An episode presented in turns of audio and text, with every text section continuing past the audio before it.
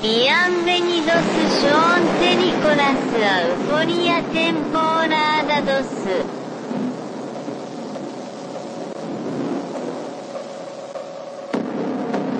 Greetings, citizens of the world. This is a message from Anonymous. The United States Department of Defense officially released three UFO videos that had previously been made available to the public through Tom DeLonge's to the Star. Tonight, a newly released video raising questions about the existence of UFOs. Después de la Segunda Guerra Mundial, surgieron noticias de avistamientos por toda América. 19 de julio de 1952, sábado por la noche. A las 12 menos 20, los controladores aéreos de lo que ahora es el Aeropuerto Nacional Ronald Reagan de Washington divisaron siete objetos sin identificar en el radar. A 25 kilómetros al sudoeste de la capital, a toda velocidad. El gobierno no pudo seguir ocultando lo que sabía sobre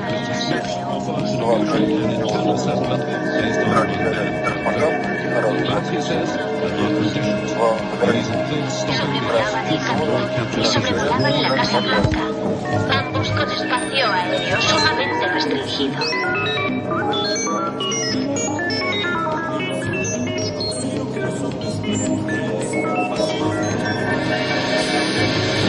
Llamando a Lunave. Tierra llamando a Lunave. Tierra llamando a Lunave.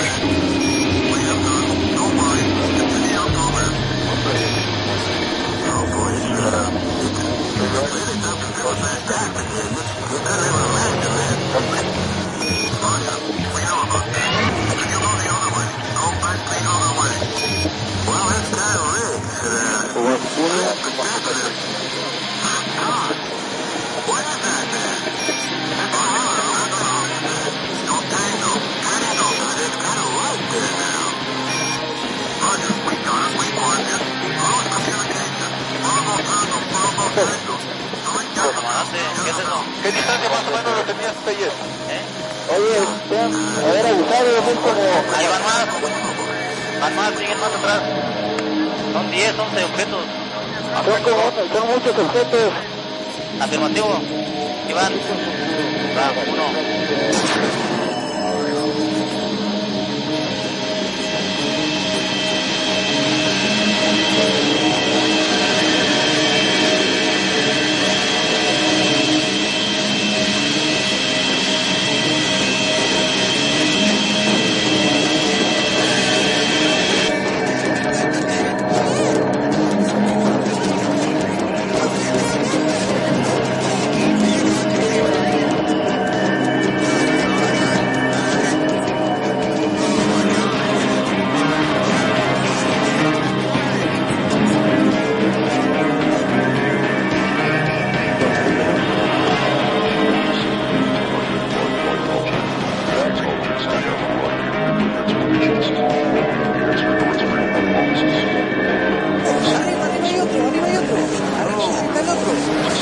Arriba de aquel está el otro.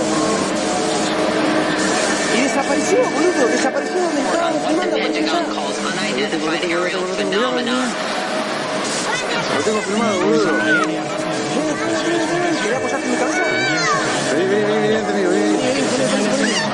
Son tres, Leo. Ahí, ahí se fue. Buenas noches, queridos pasajeros. Queremos informarles que en breve aterrizaremos en el Aeropuerto Internacional de la ciudad de Euforia. Por favor, abróchense los cinturones. Esperamos que hayan disfrutado del viaje. Aerolíneas UAP agradece su preferencia.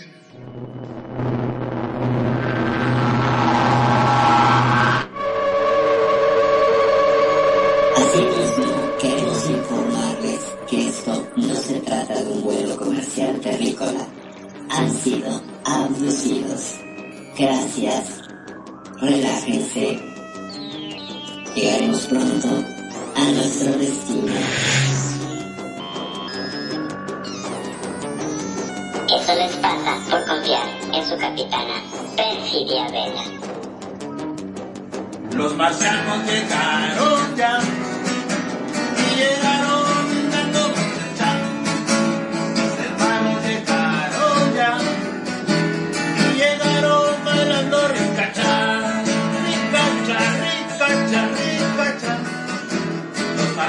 llegaron ya.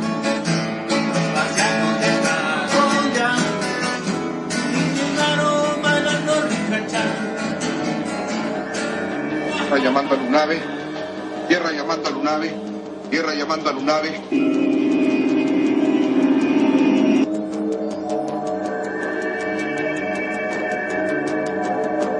Buenas noches, buenas noches buenas tardes, buenos días, depende de donde nos estén escuchando. Público, público de Radio Consentido, bienvenidos a este su programa sobre el espacio, sobre los marcianos, sobre los ovnis, sobre los UFOs, sobre las entidades biológicas extraterrestres, Euforia. Hoy, hoy vamos a hablar aquí en Euforia, población desconocida, población por conocer.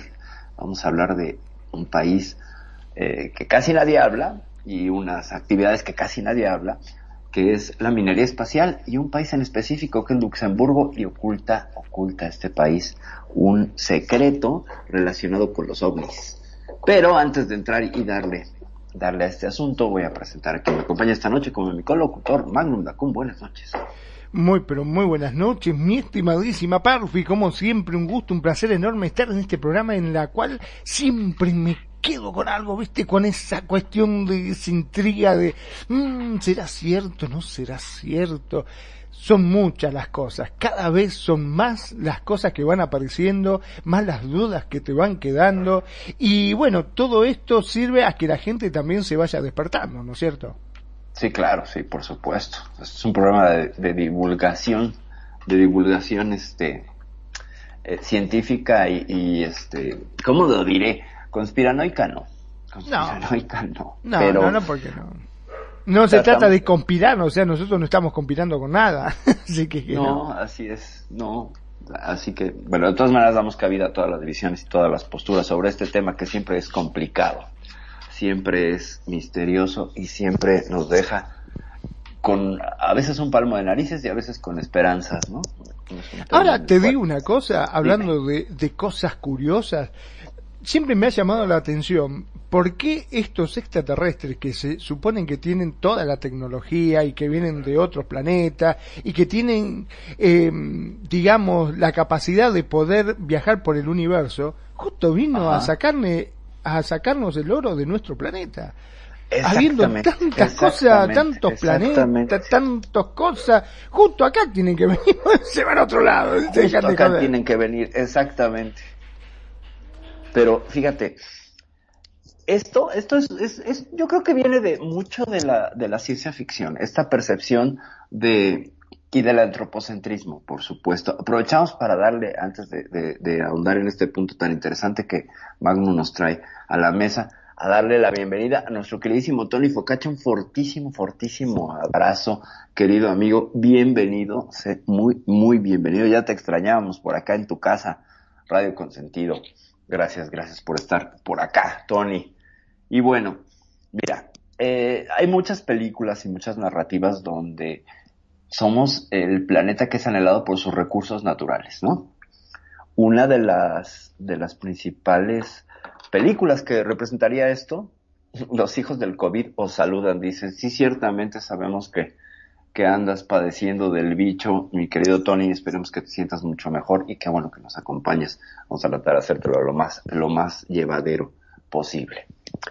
Eh, hay una película que es una, una, una de mis, mm, la pondré en mi top 10 de películas sobre invasiones extraterrestres, que es el Día de la Independencia, donde estos alienígenas que se llaman los harvesters, ¿no? Los, como los cosechadores, vienen a acabarse los recursos del planeta. Esa es su, su misión, ¿no? Entonces el, el plot de toda la historia es esta eh, la inteligencia, esta civilización que desea y anhela los recursos del planeta. Entonces hasta ahí pues ya tenemos eh, todo puesto para el conflicto, ¿no? Tenemos todo listo para, para crear la tensión y crear un conflicto pues interestelar, ¿no? Entonces, el, asunto está en que eh, pues sí está muy padre que vengan por nuestros, nuestros eh, recursos, pero, pero, pero, pero, pero, pero que la astronomía nos ha pues brindado información muy específica acerca de la distribución de los materiales de la tabla periódica en el universo y tras pues ya más de 300 años de investigaciones eh, profundas se ha llegado a la conclusión de que los eh, elementos están distribuidos de manera homogénea por todo el universo. Es decir, cada estrella es un reactor de fusión nuclear que lo que hace es expulsar, cuando se está formando el disco proto- pro- protoplanetario, perdón, expulsar una cantidad de elementos que se van densificando. Es decir, primero las estrellas están hechas de elementos muy ligeros, como el helio, como el hidrógeno. De hecho, por ejemplo, nuestro Sol, nuestro Sol es un reactor de hidrógeno. Y en la medida que va agotando ese hidrógeno van generando elementos más pesados que van expulsando. Pero cuando se empiezan a formar las estrellas, expulsan todos los, todos, todos los, los elementos que pueden para ir como depurando, ¿ok? Sin embargo, todas las estrellas son el resultado de la muerte de otra estrella. Y ahí, ahí es donde están todos los, elementos. Es decir, cuando explota una estrella o cuando suelta sus capas exteriores porque se está agotando el hidrógeno, eh, empieza a densificar los materiales con los que consume, con como combustible. Y ahí eh, empieza a irse la tabla periódica, por eso empezamos con los gases, ¿no? El primero es el hidrógeno, y haz de cuenta que empieza la estrella a, a viajar a través de toda la tabla periódica hasta que llega a los elementos más pesados, incluso radioactivos. Entonces todo el disco protoplanetario se formó de todo este tipo de elementos. Ahí estaban. Y en todas las estrellas pasa igual. Luego entonces, tú vas a encontrar oro en otros sistemas planetarios, vas a encontrar plata en otros sistemas planetarios, sin dudarlo. ¿Ok? Entonces, no es que seamos un planeta único y especial que tenemos oro. Pues no. Me siento, embargo, viste, eh, como el del Señor de los Anillos, el que decía mi Ajá. precious. My precious. Ajá. Mi precious, Ajá. exactamente. Nosotros somos eso y vienen los extraterrestres a sacarnos nuestra cosa preciosa. ¿Por qué nos quiere sacar este lo Our nuestro? Sí, Vos sí, fijate sí, que nos peleamos entre nosotros por el oro y encima ahora tenemos que pelear con los... Eh, déjense de joder, aflojen un poco, muchachos. Es correcto. Ahora, puede ser, o sea, se supone que esos 96 elementos, o 106, no me acuerdo bien, creo que no me fue muy bien en química en la secundaria, mm, se pueden reconfigurar de maneras diferentes. Es decir, pueden crear otros elementos, así como nosotros. Eh, dice Tony Focaccia, yo lo sé, vienen por nuestra marihuana. Claro, exactamente, vienen por, vienen por el THC y el CBD. Exactamente, eso es lo que les hace venir y regresar. Bueno, eh, Claro, perdón, por eso es Bien. que después se estrellan, ¿viste? Porque salen locos de acá, Claro, se exacto. fuman uno y se hacen pelota después. y luego, luego tienen accidentes por andarse acercando a las antenas de microondas. Ese es el, esa es la teoría que hace que crasheen, ¿no? Bueno, entonces la, la, la distribución en el universo, como es homogénea, lo que puede alterar son las condiciones gravitacionales de radiación, etcétera, etcétera. Por ejemplo, nosotros vivimos en un suburbio en la galaxia, en un suburbio alejado del centro galáctico que está lleno de... El, espacio se va comprimiendo, el espacio entre las estrellas es menor y la radiación entre ellas es más intensa. Entonces, eh, entre una y otra estrella se están directamente teniendo eh, eh, baños de radiación que no tardan mucho en llegar. O sea, todo el tiempo estamos siendo radiados por, por este, por partículas del espacio exterior y nos puede llegar incluso de otras estrellas que salieron hace millones de años. Pero hacia el núcleo de la galaxia están más comprimidos. ¿Ok? ¿Por qué? Pues porque tenemos ahí un pequeño este, niño que se llama Sagitario 1A, que es nuestro agujero negro local, y las está jalando, las está, las está, no absorbiendo, pero las mantiene eh, muy comprimidas. Entonces, ahí puede ser que existieran otro tipo de materiales por esas condiciones de radiación que nosotros desconocemos porque vivimos pues alejados de ello, ¿no? Y no tenemos la tecnología como para poder saberlo. Son muchas deducciones, se han hecho cálculos y todo, pero encontramos apenas mm, los elementos que conocemos. Todavía no hemos encontrado un elemento eh, diferente. Se supone que si mandásemos una sonda para allá, pues evidentemente podría ser minería. minería espacial, tomar una muestra y entonces podremos ver que hay una configuración diferente de los átomos que no se ha dado en la Tierra. Eso sí es posible. Sin embargo, los elementos básicos de ese elemento serían elementos que conocemos. ¿Ok? Esos 106 elementos, 106, eh, están en todos lados. Entonces no hay manera de, de decir, ay, bueno, no, es que no hay oro en el sistema solar de Próxima Centauri. Pues sí, probablemente exista oro, mucho oro. Ahora ¿no? pregunto también, dentro de las cosas que se encontraron por los famosos accidentes que ha, ha habido de ovnis, en la Ajá. cual siempre se habló que sacaron tecnología, ¿hubo materiales que no existían sobre la Tierra? Sí, eh, se supone que, por ejemplo, Philip Corso, este hombre eh, que se encargó de, pues, filtrar, ¿no? De hacer un Wikileaks en los 50, en los 40, 50 de haber sido, porque lo hizo después del incidente de Roswell. Eh, filtró la información con estos elementos que constituirían la base de la fibra óptica, ¿ok? La base del Kevlar, por ejemplo, que no son más que elementos que conocemos, pero reconfigurados a diferentes fórmulas. ¿ok? No soy experta en química, pero eh, la composición de la fibra óptica, por ejemplo, el problema es que la luz no puede dar vuelta, ¿sabes? O sea, tú pones un cable y si haces que ese cable eh, haga una vuelta de, se doble en 90 grados, la luz se saldría del cable, no, no, no tendría manera de dar la vuelta, ¿sabes? Con la tecnología que teníamos, la luz se seguía. No había que la contuviera. Los, los fotones continuaban su camino fuera del, del, del cable y perdían, por supuesto, fuerza. O bien se daba esta disminución de, de energía conforme hubiera vueltas y, y curvas y cosas. Y la fibra óptica lo que hace es que permite a la luz, por eso viene de óptica, eh, circular no importa el trayecto que tenga el cable, ¿sabes? O sea que no es una fibra de vidrio común, es una no, fibra no, especial. No, no, no, no, no, no, es una fibra que tiene elementos plásticos. Entonces lo que se supone que se encontró en, en Roswell fue una, una suerte de estructura hexagonal, ¿ok? Que permitía que la luz se reflejara y siguiera el camino de este tubo que la contenía. O sea, eh, finalmente era una suerte como de micro nanoespejos, así lo alcanzo a entender yo, no sé si esté correcto, la verdad es que puede ser que me equivoque, y entonces permitían que la luz circulara de una manera más fluida, sin pérdida, sin merma, ¿sabes? Entonces, esa tecnología, que se supone que se hizo inversa y que se supone que en ella participó Bob Lazar años después, eh, sería parte del legado que hace el boom de la electrónica en principios de los 50.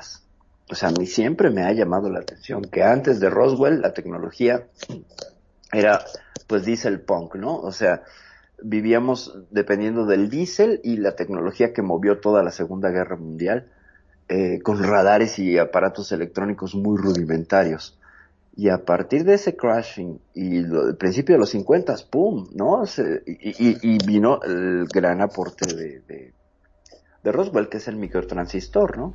O sea, Claro, los- yo me acuerdo de veíamos la película o bueno, película, serie televisiva, la Enterprise, en la cual utilizaban lo que o actualmente es un celular y Ajá. decíamos, ay, un teléfono sin cable, anda, qué banda, y encima se ve, mmm, ¿qué, te- qué está hablando? Cualquier cosa. Y al poco Ajá. tiempo ya lo teníamos en la mano, era increíble. Exacto, y ahora está por todos lados, ¿no? O sea, y, y es, nos parecería, pues no sé si magia, pero sí son avances tecnológicos brutales, ¿no? No, no hablamos ni 100 años. Ni 100 Exacto, años, ¿no? fue muy rápido todo, fue muy, Muy rápido. rápido. Cosa que vos decías, no, no puede ser. Y de golpe lo tenías en la mano y ya estaba al alcance de todo, no es que existía, pero... eh, no, no, era una cosa que ya está al alcance de todo el mundo. Es correcto, es correcto. Entonces, ¿cuál es el gran logro de los, de los transistores, de los microtransistores o de los circuitos este, reducidos que se pueden hacer e imprimir cada vez en espacios más pequeños y contienen y manejan la, la misma cantidad de información o más, ¿no? Entonces, conforme se va reduciendo, lo cual sería el, el límite del silicio, porque se supone que cada vez tenemos tecnología más pequeña y va a llegar un momento en que el- límite va a ser los átomos de silicio que componen los, los microcircuitos. ¿Ok? O sea, ya hay más, no podemos reducirlo. Entonces ahí va a haber un tope de nuestra tecnología. Ya ¿Sabes? nos, nos van a trasplantar directamente. Pues ya para entonces estaríamos hablando de unas cosas pues de nanómetros, ¿no? Pero podríamos hablar de un teléfono funcional de un centímetro. No soñemos tanto, de un centímetro que pudiera funcionar, claro, a ver quién lo ve. Pero eh, a ese grado de, de, de, pues de reducción se supone que tiene que llegar la tecnología electro, electro- electrónica. Entonces, Mira, este, ¿vos te acordás que en las películas eh, figuraban esto que si te inyectaban directamente los eh, nanopartículas, o no me acuerdo cómo se llama, que eran como unas pequeñas arañitas que entraban en tu cuerpo y te curaban de adentro para afuera. ¿no? O sea, y después la eliminabas con la orina o cuando hacías tus necesidades. es Este, correcto. Ya se está hablando de que en cier- de cierta forma también están empezando a practicar con eso. tenemos, tenemos de hecho ya la tecnología para tenemos una, una, una, un desarrollo primero químico que se acerca a eso, ¿no? Que no es nanotecnología, es química, pero las medicinas de diseño lo que hacen es eh, detectar dónde van a atacar. ¿Ok? Entonces la, la, la carga química eh, reconoce dónde debe de ser eh, depositada. ¿Cómo no lo sé? Ahí sí ya se me escapa de las manos. Todavía no es nanote- nanotecnología. Se Pero vos fíjate que lo que estás hablando parece ciencia ficción. O sea, Claro. no hace mucho, a vos te decían eso, y vos decías, dale, ¿qué estás fumando? Te la fumaste verde. No, o sea, no Exacto. lo podías creer. Y ahora te hablan y decías, ah, sí, sí, es cierto, sí, puede ser, porque, o sea, fíjate cómo no ha cambiado en tan poco tiempo la mentalidad, ¿no? Nos ha cambiado muchísimo, porque, pues bueno, es que ahora ah, tenemos un, todos tenemos tecnología, ¿no? Todos poseemos tecnología, los gadgets son, son este acercamiento masivo a la tecnología y, y la gente, además tenemos acceso a la biblioteca universal, que es el Internet, ¿no? Entonces nos permite acceder a la información que tú quieras siempre y cuando no tengas una incapacidad para googlear, ojo, porque esa es otra, pero de eso podríamos hacer todo un programa. Entonces el tema es, traen todos estos avances y curiosamente a partir de los 50, pum, se desata todo este boom de la tecnología electrónica y los avances son cada vez más grandes, ¿no? Y, lo vemos eh, al final de la década de los 70 como las computadoras entonces entran ya en la escena, en la escena doméstica y, y siguen esta, esta, esta línea de reducción. Dice, parece mentira, Tony, pero mucha gente no sabe googlear. Sí, exacto, es la incapacidad para googlear, ¿no? La incapacidad para buscar exactamente qué quieres y qué palabras. Y luego tiene que ver también con el discernir entre la información falsa y la, y la verídica. Porque tú le pones, por ejemplo, mm, minería espacial y te vas a encontrar muchos sitios que son copia de copia de copia de copia de un artículo que ya está enterrado por ahí de la página 10, pero es el que generó que hicieran copy paste, copy paste, copy paste, ¿no? Entonces te encuentras muchas veces repetido lo mismo y, y es complicado, ¿no? Estar, o sea, se lleva su tiempo y eso también creo que es parte de las herramientas para saber googlear, ¿no? Y también qué palabras y cómo ordenarlas, ¿no? Entonces, pues bueno, eh, tenemos una tecnología súper desarrollada, en teoría gracias a este asunto de Roswell, en teoría. Pero, obviamente hay detractores, ¿no? Se supone que este hombre, Philip Corso, vendió las patentes a empresas como, creo que AT&T y Bell Company, no sé quién, a quién más. Gracias, gracias Tony. Sí, es que es como la línea, ¿no? De cuando hay incapacidad para googlear, luego no das una.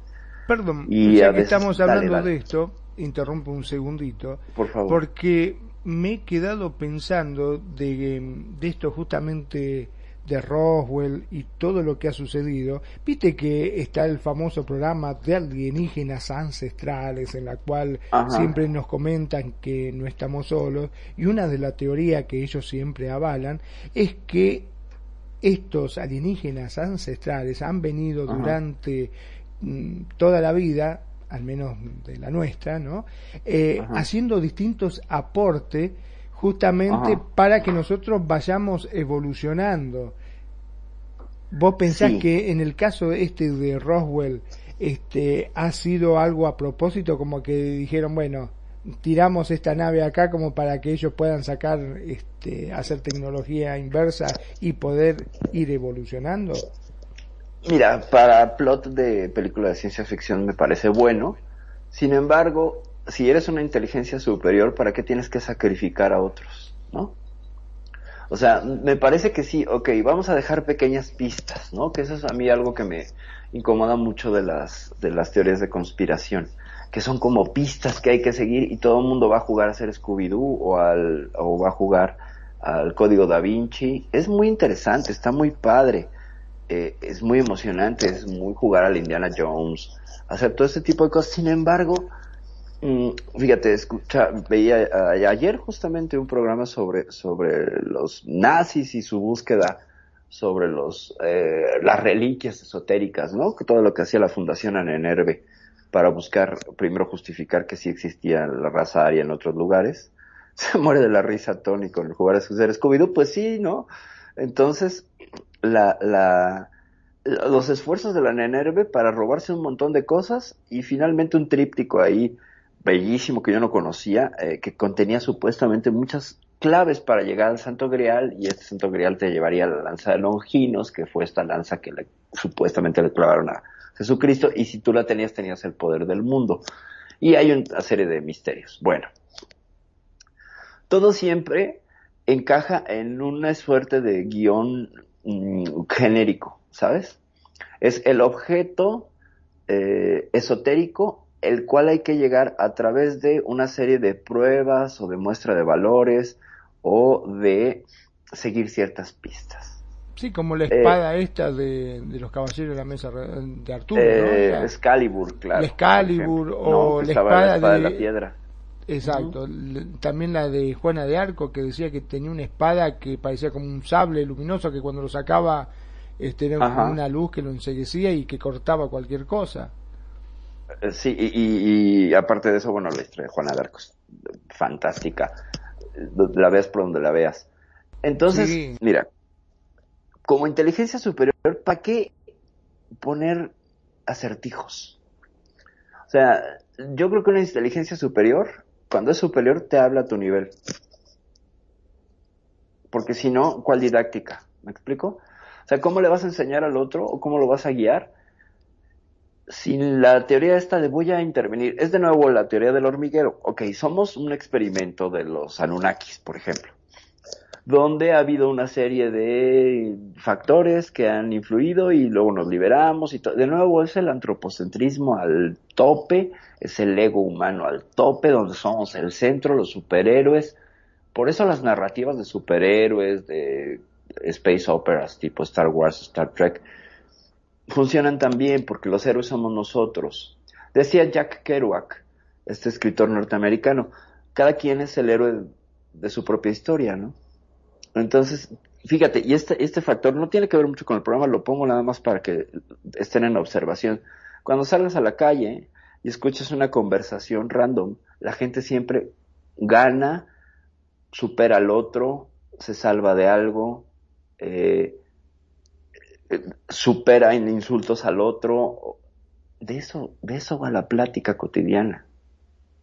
Y entonces dices, oh señor Kerouac, qué, atento era usted, ¿no? Todo el mundo está contando una historia de heroísmo.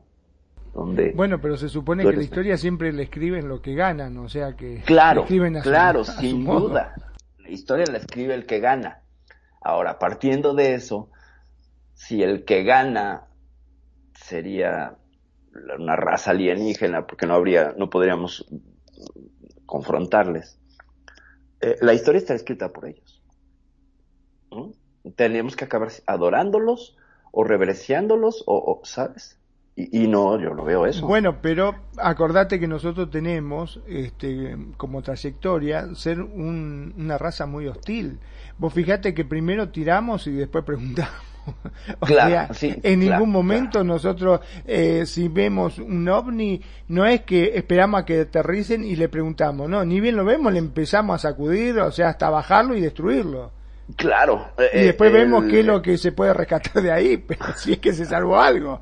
O sea, Pues seríamos unos carroñeros, ¿no? Ahí, este, Claro, una cosa así. Ahora, tomando eso como antecedente, yo no sé Ajá. si iría, este, por ejemplo, vamos a jugar con que nosotros somos los extraterrestres que vamos a un, planeta. Y donde vos tenés como antecedente que donde te acercas primero te sacuden y después te tratan de, de abrirte de para ver cómo estás compuesto, entonces voy a decir, no, Claro. ¿qué voy a hablar con esta gente? Yo no hablo, o sea, Claro, yo, yo que voy a bajar. Eh, eh, Es un poco lo que pasa con, con los eh, habitantes de esta isla, los troividianos, los troidianos, los... Empieza con TRO. Por cierto, eh, aclaración, son 118 elementos en la tabla periódica. Ni 102, ni 106, 118. Ya verificado. Bueno, buenísimo. eh, los troibriandeses se llaman. Fíjate cómo me tuve que ir a una cosa para que se destapara el otro conocimiento.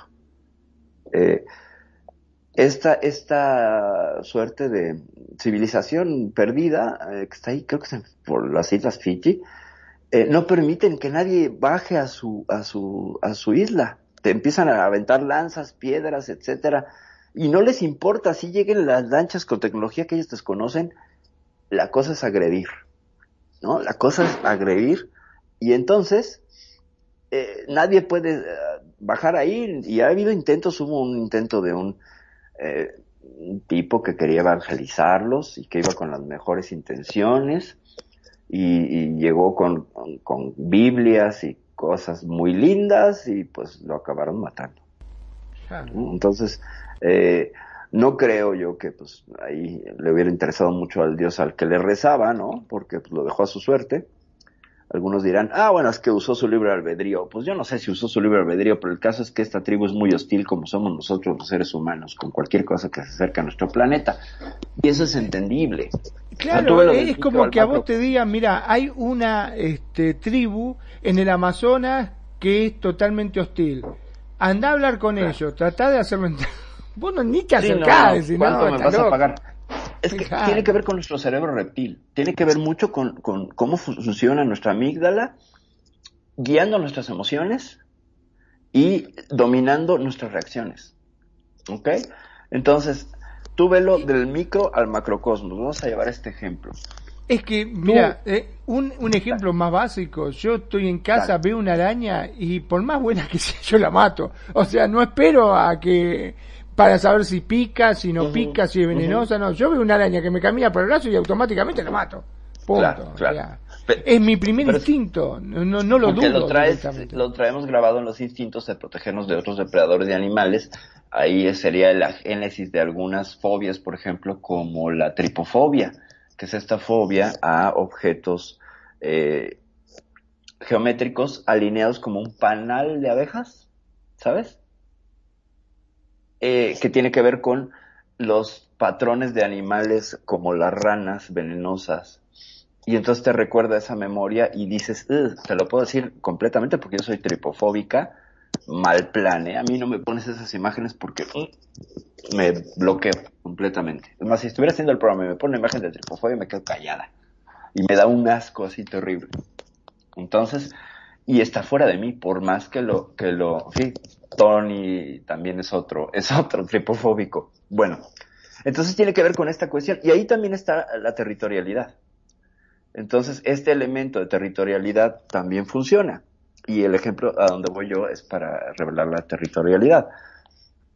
Tú, por mucho que conozcas a tus vecinos, pues si uno deja la puerta abierta y te metes, te van a agredir. ¿Cierto? O te vas a poner en riesgo de que te agredan.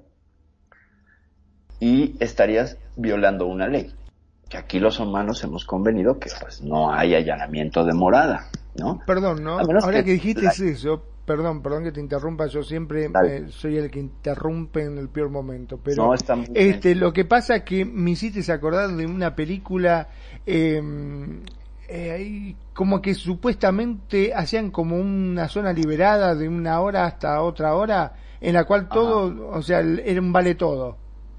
Ah, eh, la película se llama La Purga. Y es Esa, toda la una purga. noche, toda una noche. Ajá. Exacto, y vos fíjate cómo actuamos. Claro, Nos volvemos claro. locos. Si le tenés bronca a alguien, esperás que llegue la hora de la purga para ir a matarlo directamente. Por La gente es como que se saca y necesita esa violencia. Exacto. O sea, tenemos, tenemos un gen de violencia y de destrucción muy marcado.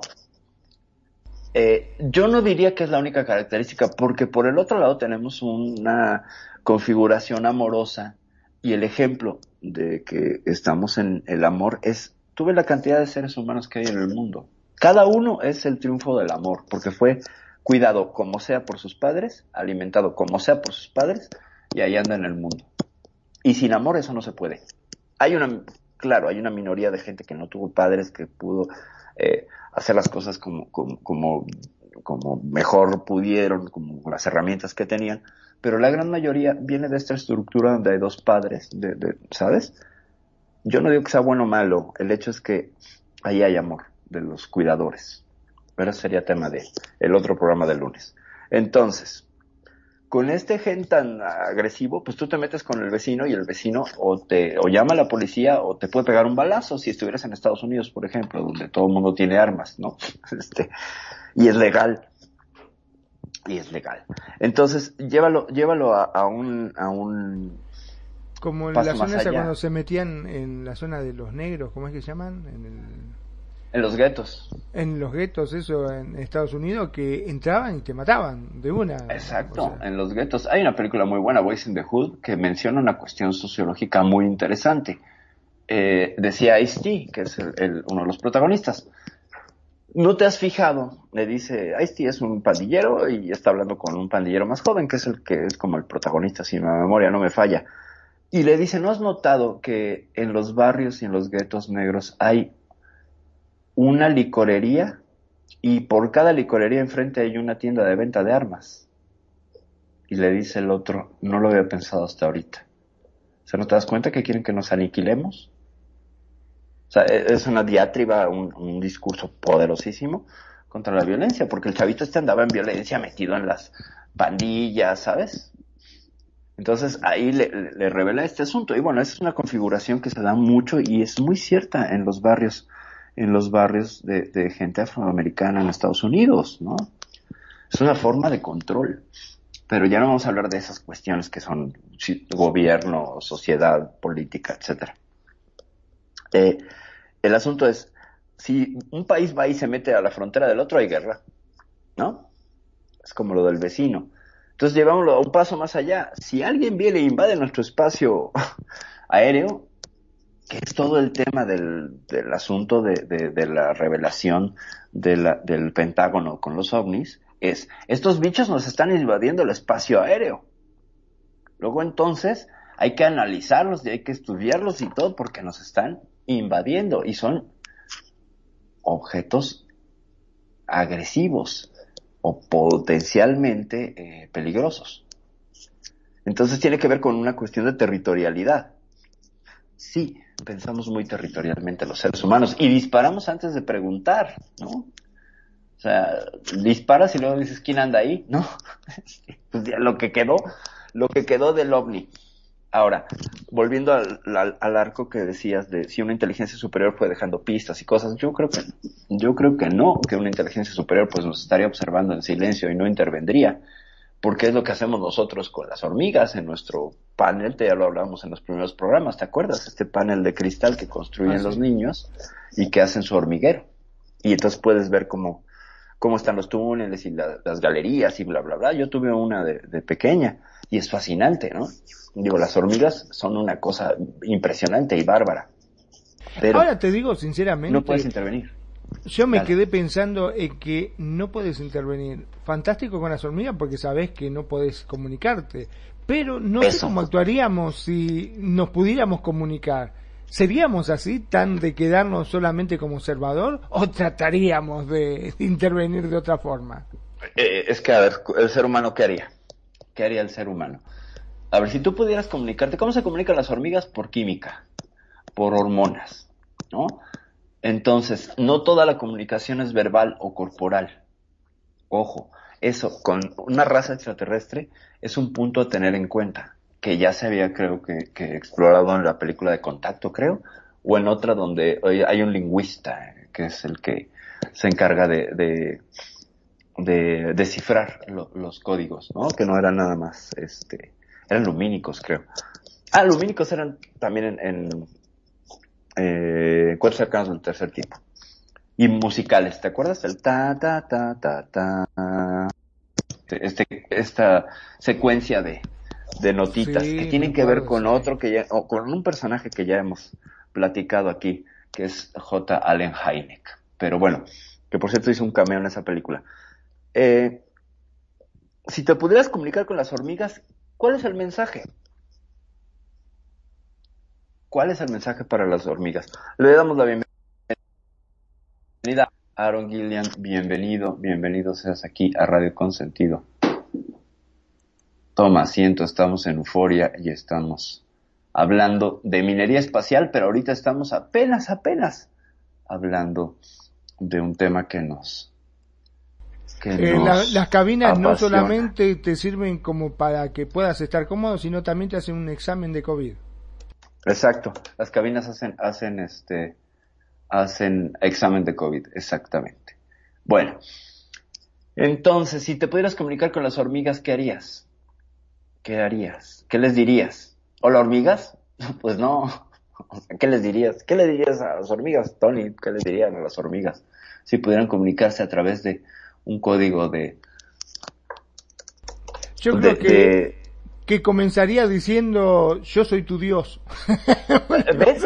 ¿Ves? Eh, justo, justo. Y aquí punto para los teóricos del- de los antiguos astronautas. Punto. Dice, dice Tony. La mía está rota, no me ha detectado el Omicron. Ah, muy bien. No, lo que pasa Ay, es que está fumando, de- de- porque está fumando de- por eso. ajá. Sí, porque además, eh, eh, o sea, mucho, mucho COVID y traes un puro ahí que, bárbaro, parece un, ma- un Marley de esos que... Entonces, ¿qué les dirás a los hormigas? Yo soy tu Dios. Pero nosotros no las creamos. Tenemos toda la tecnología del mundo y eso es una de las cosas que yo siempre argumento cuando alguien quiere matar una hormiga o algún bicho. Antes de querer matarla, construyeme una. Si no puedes, no tienes el derecho de quitarle la vida. Ajá, Sí, dice, dice Tony. Ah, muy bien. Entonces, eh, ok, yo soy tu Dios. ¿Y, y, y qué dirían las hormigas? ¿No? Ahora, ¿cuál es el lenguaje de las hormigas? ¿Qué se dicen las hormigas? Sigue este camino para llegar a donde, a donde hay comida y regresa. Ya. Claro, el tema es ver si ellas te aceptan como Dios. Capaz que vos vas y, eh, o sea, la conversación sería, yo soy tu Dios, y te dicen, ah, vos no sos mi Dios, tómatela. Entonces, ¿qué, ¿cuál es el segundo acto? Te destruyo. Claro, como no me, como no me, como no me rindes pleitesía, te destruye y te conviertes en el Dios del Antiguo Testamento, ¿no? De pura destrucción yo, y enojo. Exacto. Buenas noches, Aaron Gillian. Buenas noches, buenas noches. Bienvenido. Toma asiento, puedes participar. Muchas, muchas gracias por estar aquí. Eh, fíjate, hay, hay, hay un elemento. Ok, si yo llego y le digo a las hormigas, soy tu Dios, primero tengo que saber si ellas tienen el concepto de Dios. ¿No? Y por eso decía hace un momento, pues, ¿qué? ¿Cuál es el lenguaje de las hormigas? Sigue este camino.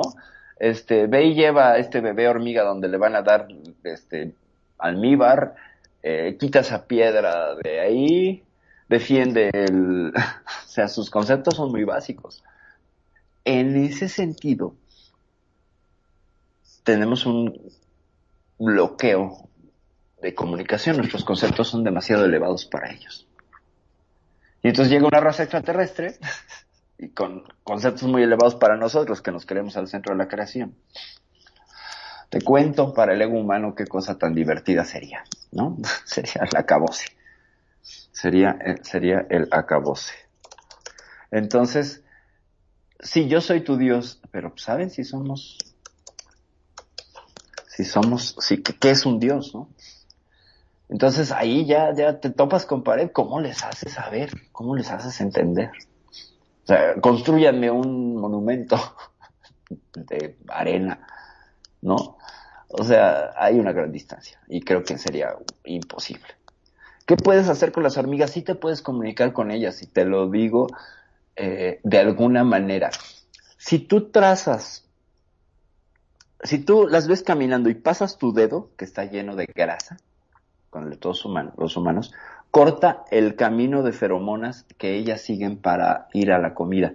Y tú lo llenas de grasa y cortas la, la señal química. Entonces, empieza, por eso yo uso hormigas bajo la corriente corre para todos lados, desorganizada y en histeria. Empiezan a correr para todos lados las hormigas, ¿sabes? Porque ya se cortó ese camino. ¿Lo van a restaurar? Sí, pero primero hay confusión, porque metiste otra señal química. Entonces, no hay una respuesta. Lo que ellos buscan es seguir su programación instintiva, seguir el camino. No se preguntan quién vino del cielo y pasó esa cosa color carne. No, pasó y siguen su camino.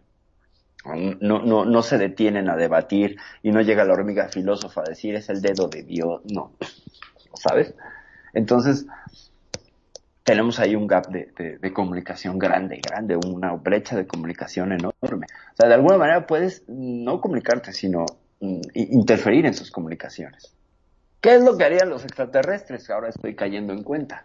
¿Qué es lo que pasó en todas las, las veces que vinieron y visitaron este, todos los hilos nucleares, ya sabemos, los de las bases norteamericanas y soviéticas, cuando les desactivaron los sistemas o se los activaron? ¿Te, ¿Te, das cuenta ahí, Magnum, cómo hay una analogía? Te puedo poner, este, te puedo poner un, un, un este... Sí, o sea, hay, hay una analogía en todo esto y hay cosas que, insisto, este, supuestamente quedas con esa duda de que por esa razón tampoco es como que bajan con la nave en digamos en el centro no y se bajan y dicen hola muchachos llegamos los marcianos arriba las manos. Exacto. Exacto. Hay una hay una hay una este pues brecha es una brecha comunicacional y, y, y este y, y teórica no Entonces, por ahí, ¿no? ¿Cómo, van a venir? ¿Qué nos van a venir a decir? Pues, pues la manera más fácil es la interrupción. ¿Sabes? La señal que interrumpe y demuestra una superioridad. Que las hormigas no entienden, pero nosotros sí. Entonces, es así, es, es, todo un tema, la verdad que es, es todo un tema. Eh, porque es muy difícil inclusive de comprender también, porque, a ver, nosotros decimos, bueno, ¿por qué no bajan y se presentan y digan, eh, muchachos, sí, no es que no existimos, loco, sí existimos, estamos acá, somos nosotros los marcianos y venimos a tratar de darle una mano. Exacto. No, porque donde lo vemos lo hacemos pelota, le tiramos con lo que tenemos. En la época antigua le tirábamos con piedra, con lanza, después con espada, después con ballesta, y así fue evolucionando y ahora le tiramos con, con cañones, con lo que haya. Y bombas atómicas, ¿no? Y que bombas sería atómicas. Nuestro, nuestro mayor, este, nuestro mayor, no sé, chuchuluco este, bélico. El, el más grande y el más poderoso que tendríamos ahorita, pues sería eso. Bueno, la bomba H, ¿no? Sería lo más poderoso que tenemos. O quién sabe, lo que sabemos que tenemos, ¿no? Quién sabe. Ya cada vez este, dudo más porque, pues como son proyectos secretos, ve tú a saber. Así pasó con la bomba nuclear, ¿no? Pues era un secreto. Era un secreto hasta que lo sacaron, ¿no? Entonces ve tú a saber qué cosas tan terribles tengan allí. Y bueno, también está toda la guerra química, biológica, etcétera. ¿no? Y ya más para acá, pues los pulsos electromagnéticos que sí sería una cuestión que hemos hablado de si vienen y nos van a invadir, nos van a, hacer un blackout electrónico y se acabó, ya no tenemos capacidad de respuesta. Todos nuestros sistemas son electrónicos. Tú fundes la electrónica y, y ya los conquistas, no tienes que hacer gran esfuerzo. Ni siquiera confrontarte, no, no van a tener ejército. No va a haber aviones que puedan volar si no tienen la electrónica y la aviónica disponible, ¿no? Entonces, imagínate, no hay manera de confrontarlo. Pero, pero, pero, echándonos más para atrás, sí creo que es punto para los, los, los que sostienen la teoría de los alienígenas ancestrales. Vendrían a decirnos, yo soy tu Dios, o bien haríamos el ejemplo de estas Islas Marshall, que es muy interesante. ¿Te acuerdas que alguna vez lo comentamos? Esta, estos, este pueblo, que está un poco como los troybriandeses, que tienen un rito de espera a, los dioses de la Fuerza Aérea Norteamericana. ¿Te acuerdas que te lo conté? Eh, o lo conté aquí en el programa. Donde eh, el traje de culto es la chaqueta de los aviadores de la Segunda Guerra Mundial porque eh, usaron las islas estas como pista de- de abastecimiento, de aterrizaje y abastecimiento durante la Guerra del Pacífico y estos aborígenes pues veían que ba- bajaban es- en sus aviones, veían cascos y que traían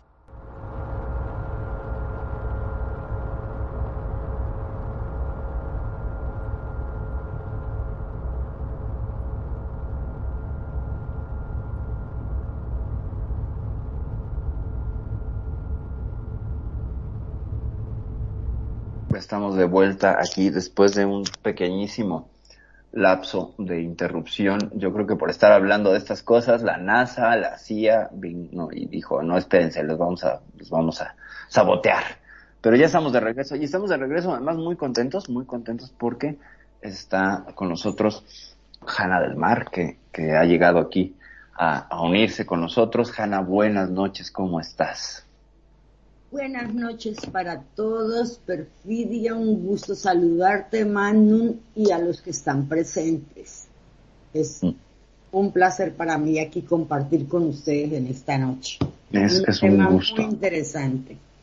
Qué bueno que te parezca interesante porque creo que todavía ni siquiera iniciamos el tema. Llevamos una hora eh, apenas con los prolegómenos, con, con la presentación, con el contexto de este asunto de la minería espacial. Todavía no salimos de la Tierra, pues estamos, seguimos en cosas muy, este, muy mundanas. Desgraciadamente, una cosa te va llevando a la otra. Sí, exactamente. De una cosa nos va llevando a la, a la otra. Pero bueno, estábamos básicamente dando una- un gran arco, una vuelta narrativa sobre la minería espacial, la distribución de los elementos por todo el universo, es decir, es homogénea, vas a encontrar oro, plata, este, carbón, casi en cualquier lugar donde te muevas en el universo. Eh, la distribución incluso de cantidades será casi la misma, eh, guardadas algunas proporciones, pero los vas a hallar en cada sistema planetario. Y ojo, hay que recalcar que a raíz de la nueva visión que tiene la astronomía, gracias a telescopios como el Hubble, eh, hemos logrado detectar exoplanetas. O sea, ya esto que, esta idea de que éramos el único sistema solar, pues ya, ya se, se pasó, ¿no? Ya pasó de moda y ahora hay pues un montón, cerca de 1470 exoplanetas hemos detectado solamente con el método de tránsito, lo cual es una forma un poco primitiva de detectarlo porque pues tú miras una estrella y ves si baja su intensidad y eso es el paso de un planeta. Y si hubo un jalón gravitacional también lo puedes medir y entonces así es como se detectaron los exoplanetas. Ahora que ya está en el espacio, por cierto, y no lo hemos mencionado, el, el famosísimo James Webb, esta maravilla tecnológica de 10 mil millones de dólares, ya está camino al punto 2 de Lagrange para a un millón y medio de kilómetros de la Tierra para poder ver con su extraordinario espejo de 6 metros hecho de oro y berilio, eh, cosas que el Hubble, que de por sí el Hubble veía a una distancia bárbara, no podrá ver. Este, este, este hito en la, en la, en la astronomía y la astrofísica eh, nos va a revelar dentro de seis meses que ya está operacional una nueva mirada del universo. Por cierto, este año 2022 va a ser muy emocionante en cuanto a descubrimientos porque nos va a cambiar muchas certezas que traemos arrastrando, nos va a aclarar muchas dudas. Creo que esta vez vamos a ser mucho más capaces de mirar agujeros negros. Ya vimos uno, pero a través de un esfuerzo enorme de muchos eh, telescopios y radiotelescopios que sumaron esfuerzos para poder sacar una imagen de un agujero negro. Y eh, pues este, este, este bicho llamado James Webb es una maravilla. Fue lanzado el pasado diciembre y ya está en camino al punto 2 de Lagrange. ¿Qué es el punto 2 de Lagrange? Son puntos gravitacionales donde el tirón gravitacional de la Tierra eh, no permite que se escape y se mantenga en órbita sin la suciedad de satélites artificiales y sin la intervención de reflejos no deseados. Sin basura espacial y sin reflejos de- no deseados del sol. Ahora, perdón, es- ¿no? No habría que aclarar de que el espejo que tiene no es de oro, porque no vas a hacer cosas que se enteren los extraterrestres y ellos que vienen a, a nuestro país a buscar justamente el oro, nos roban el, el telescopio roban y ya está. sí, exacto. Bueno, para, para desgracia de los de los extraterrestres o de quien quisiera robárselo, claro, evidentemente es muy caro, pero la capa de oro es de 0.3 micrones. O sea, es menos del milímetro. O sea, son la el 3 de 100. Piensa que un micrón son, creo que son 100 unidades para hacer un milímetro. Entonces, solo tiene 3. O sea que, pero ¿le alcanzará para hacerse un anillo al extraterrestre? No, no les va a alcanzar absolutamente para nada. Creo que en realidad son como entre 10 y 25 gramos de oro lo que usaron para 6 metros. O sea, imagínate qué tan extendido está Wow. y lo que costó esa tecnología para extenderlo y dejarlo pegado con el berilio y todo, porque además son una serie de hexágonos, volvemos a los hexágonos, que se acomodan eh, con unos motores de precisión y, y según cada acomodo en un giroscopio, un motor giroscópico, pues permite una refracción diferente y un acercamiento diferente. Les voy a decir qué tan poderoso es como, como telescopio.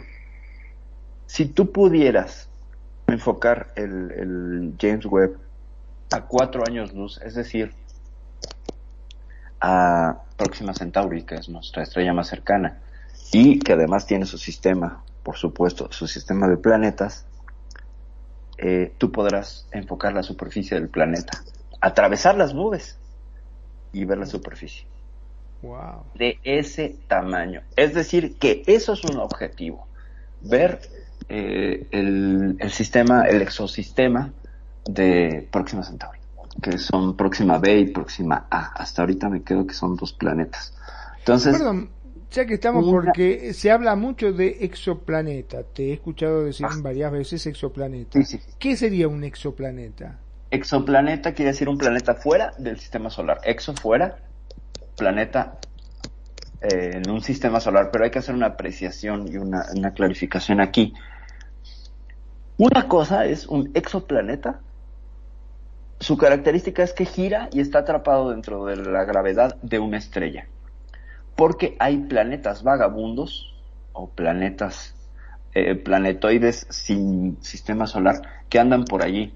Y hasta ahorita se han descubierto cerca de 2000 y se han hecho cálculos y pues se habla de que nada más en nuestra galaxia hay planetas huérfanos, es decir, que fueron expulsados en el acomodo de los de los discos protoplanetarios y de los sistemas de formación de los de los sistemas solares y quedaron fuera. ¿no? Por ¿Esos una que están dando vueltas se pueden transformar en cometas? No, no, fíjate que eso- ni siquiera están dando vueltas, están vagando por el espacio. Ellos no, no, no, no, no obedecen a, una situación de rotación, no tienen una trayectoria, solo flotan. Son de los pocos objetos que no están sujetos a una trayectoria elíptica o a la rota. O sea, sí rotan en, ellos mismos y tienen movimiento de, de, de rotación, pero ya no tienen traslación, ya no hay una órbita, ¿sabes? Están flotando por el espacio. Y son cerca de 4 mil millones en nuestra, en nuestra galaxia, la Vía Láctea. Según cálculos, ¿eh? No se han detectado, pero hicieron, ya sabes, unas aproximaciones. Dijeron, bueno, si en este espacio del cielo vimos tantos, multiplico por los 360 grados de la esfera celeste y luego hago cálculos más allá del tamaño de la, de la Vía Láctea y le sale ese número. Y le salió ese número. Ostia von Ramos. Sí, claro, por supuesto. Sí, ese, ese dato se lo saqué a von Ramos. O, sí. Pues, ¿qué quieres? Sigo a von Ramos, sigo a, a todos esos. ¿Qué te digo? Es, es como mi desayuno. Tengo que hacerme esa clase de, de este, de revisiones. Si no, pues no estoy actualizada con los temas. Mi queridísimo Tony. Y no me hace falta sacar la pizarra de Von Ramos y hacer dibujitos. es que me quedan mejor. Bueno, volviendo, volviendo al tema. Eso con, con este niño, con este niño, el James Webb, que nos va a romper el esquema. Vamos a ver cosas que no hemos visto. Yo la verdad es que estoy muy emocionada por lo que nos puede ofrecer este niño. Este niño. O sea que podríamos ver los calzones a un, a un extraterrestre, sin duda. Así lo podemos ver cuando se cambie, cuando salga a hacer sus compras, ¿no? Evidentemente no en Marte, ¿eh? Evidentemente no en Marte. No esperen buenas imágenes del sistema solar local. No. Porque es como querer ver con unos binoculares. Cuando los ajustas, ves que va cambiando la, distancia de foco.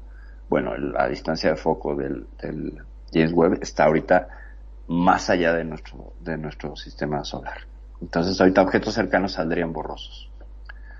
Dicen que vería una mejor desde la luna, pero por supuesto, ¿no? Y eso y más, pues sí puede ver a cuatro años luz. La luna sería, el problema es que no está, no está diseñado para ver el sistema solar. No es un telescopio de observación del sistema solar. Va a haber algunas imágenes, sí, por calibraciones y así, pero para eso es que mandamos sondas, para eso tenemos otros, otros eh, satélites que se encargan de cosas más locales, ¿sabes? Es el clásico juego de la mira. Cuando tú estás, por ejemplo, con una mira en un juego que tienes, estás de francotirador y tienes que ajustarla, los objetos cercanos, ¡fum! ¿no? Se van a, se van a blurear, van a, van a aparecer borrosos. Y los objetos lejanos aparecen mucho más nítidos. Esto es lo que hace el James Webb. O sea, su, está enfocado hacia muy lejos. Lo local no es interés del, del James Webb. Entonces, pues bueno, sí dices, ah, es que está padre, ¿no? Podría ver también a mi vecina, sí, pero no sirve para ver a la vecina. Así que pierdan sus esperanzas de llamar al centro del Jet Propulsion Lab y decir, oiga, ¿puede rentarme el tiempo del James Webb porque quiero apuntarlo hacia la ventana de mi vecino? No, lo siento, no va a poder hacer eso. No sé, Magrom, tú qué me dices hasta acá, o tú queridísima Hanna, que nos puedes rebotar. Sí, ya que se nos unió Hanna, estaría bueno que nos comentara algo. ¿Qué es lo que opina al respecto, Hanna? Si es que estás por acá. A ver. A ver. Veamos. Vamos a ver, a, a ver, el tema me orientan un poquito es sobre exoplanetas, es sobre ovnis, Ajá. es sobre la vida extraterrestre. Pues es que todo queda, queda, queda eh, incluido. Hablamos, sí, de astronomía, astrofísica, eh, no siempre, el tema fuerte del, del programa son eh, la ufología. Pero ahorita vamos a aterrizar en la ufología. Ya estuvimos hablando de extraterrestres hace ratito y vamos a volver a hablar, por supuesto. Bueno, Dale. si van a hablar de extraterrestres, pues aquí tienen uno presente. Ok, muy bien. Bueno, entonces haremos entrevista con un extraterrestre. Ya olvídense de entrevista con un vampiro. Eso será el día de mañana, el programa del Cuscus que habla de esos temas, pero mientras tanto, hoy hablaremos de entrevista con un extraterrestre. Y lo primero que le preguntaré yo a un extraterrestre aquí es ¿cómo puedes soportar la contaminación? No inventes. ¿No? ¿Cómo vienes a este planeta donde todos somos adictos a los gases? Y entonces, ¿qué pasa? ¿No? ¿Cuál sería la respuesta? A ver, a ver, mira. Digo que sonó yo- terrible eso, adictos a los gases, ¿eh? Es, es que somos adictos a los gases. Ah, perdón, no, no solo a los gases eh, emitidos vía mm, eh, la trompetilla del sálvase a la parte, no, ni al metano. Pero fíjate, eh, parte de la erosión, y antes de permitir la palabra a Hanna, cierro esto rápido, parte del problema del calentamiento global es nuestra emisión de gases. Si tú vienes como un extraterrestre y ves a la humanidad, dices, estos echan humo por todos lados. Lo que pasa es que lo, lo que yo he leído, lo que yo busco, porque me gusta mucho buscar información, mm, nosotros sabemos muy bien que el, el ser humano no está todavía consciente de que existen seres fuera del, del, del sistema solar, Ni siquiera de, lo- de- de los planetas que están dentro del sistema solar. Eh, la NASA, la CIA, el FBI, todas las entidades, eh, no solamente en Estados Unidos, sino en Rusia, en Inglaterra, en Francia, Japón, ahora China, han eh, Estados Unidos ha desclasificado ciertas cosas y en ciertos momentos dicen que los ovnis sí existen, que son, que los extraterrestres también existen, pero lo hacen ambiguamente. ¿Por qué? Ajá. Porque la gente no está preparada psicológicamente para entender que la Tierra no es el único mm, planeta habitado. Ajá, ajá. Que hay otros seres que viven bajo otras condiciones de la- de la- del planeta que pertenecen, Ajá. pero que están a- más, están avanzados miles de años luz, como podemos decir, a Ajá. nosotros los humanos. Ajá, ajá. Perdón, ¿no? Pero yo creo que ya ese verso de que los seres humanos no estamos preparados para creer, yo creo que eso ya tendrían que cambiar el verso. Porque convengamos que estamos viendo dos millones de películas. Cada vez que vos prendés el televisor hay una película extraterrestre. Sí, exactamente, pero sabes, lo toman como ciencia ficción. Porque uno, la persona que tenga la mente abierta, que, que tenga una mente cerrada y cuando se, cuando en realidad esos seres se le presenten al ser humano en su debido momento, lo primero que van a dejar de decir es la religión nos mintió, Claro, el Estado nos mintió. claro. Ahora, falta ver la reacción psicológica que tengan. ¿Por qué? Porque no tienen una mente abierta. No estoy diciendo que somos todos. Yo no me considero una persona en ese sentido de una mente muy abierta. ¿ya? Pero el 90% de la población cree que todo es ciencia ficción y de película. Ah, te, te contrasto un dato para, para aportar. Eh, un reciente, una reciente encuesta en Estados Unidos elevó al 51% de la gente que cree que existe vida extraterrestre y que también cree que nos visitan. Eh, esto ha cambiado mucho. Ah, con los tiempos, en los 70 era pues, como el 20% y es un aumento del 31% en 30 años. Es muchísimo. Es muchísimo. Sí, Eh, es, que, es, que, es que no solamente nos visitan de otros planetas o de otras, otra- de otras galaxias, ya están aquí entre nosotros.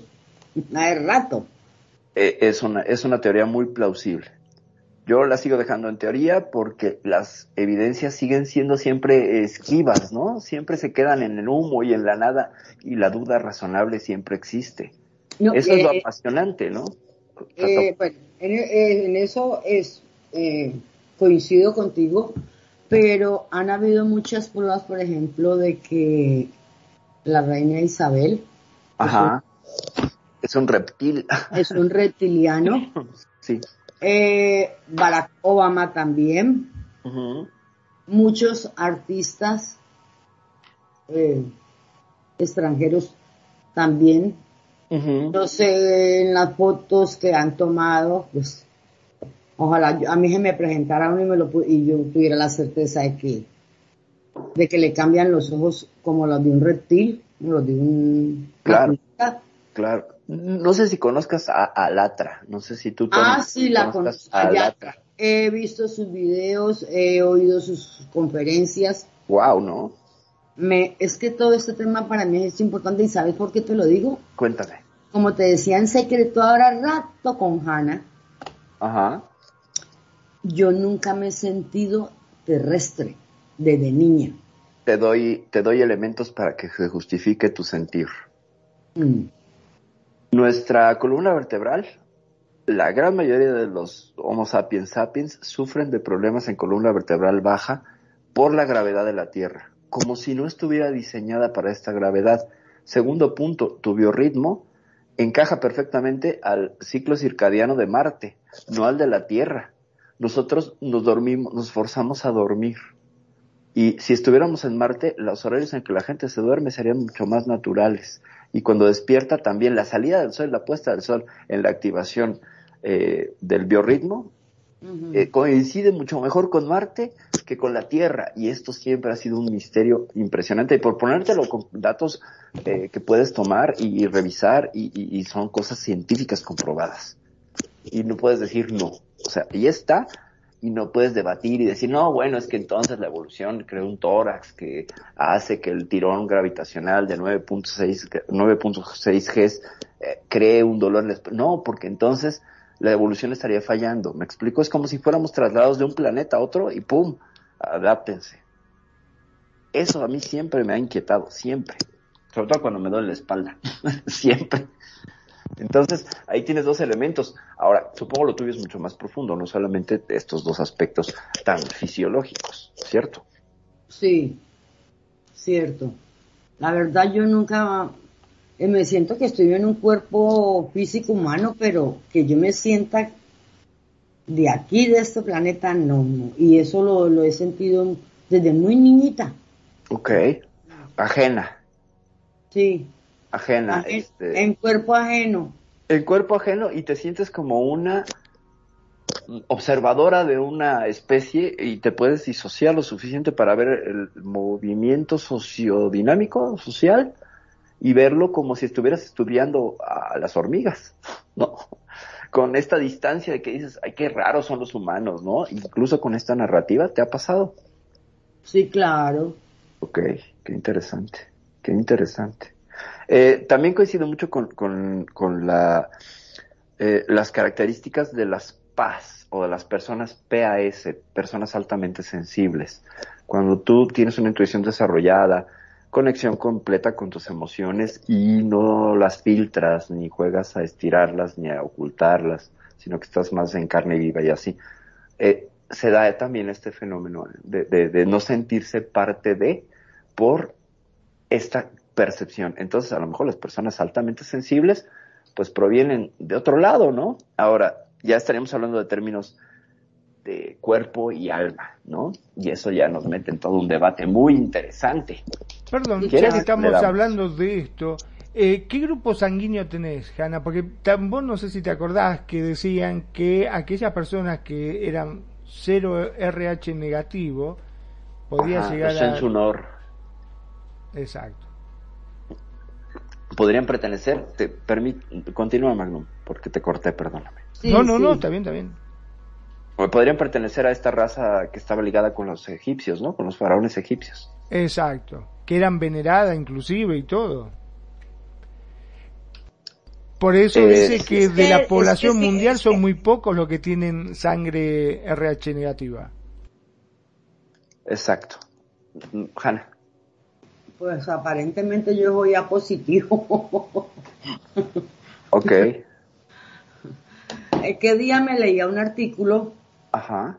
precisamente de esa sensación que yo siento y en lo que estuve investigando decían que las personas que se sentían así podrían ser eh, seres de otro planeta que se estrellaron en la Tierra. Y tomaron la forma humana Ajá. y se quedaron aquí. Ok. Ujú. Ok. Eso es, es- este tema es muy interesante, pero es tan largo de buscar, de coincidir, de creer, porque pues Bueno, puedes, puedes, em- podemos empezar con cuestiones de reencarnación, ¿no? Del borrado magnético de la memoria en el momento de la muerte y porque algunas personas eh, empiezan a narrar cuando nacen niños pequeños antes de los siete años, narran experiencias de vidas pasadas con una precisión escalofriante.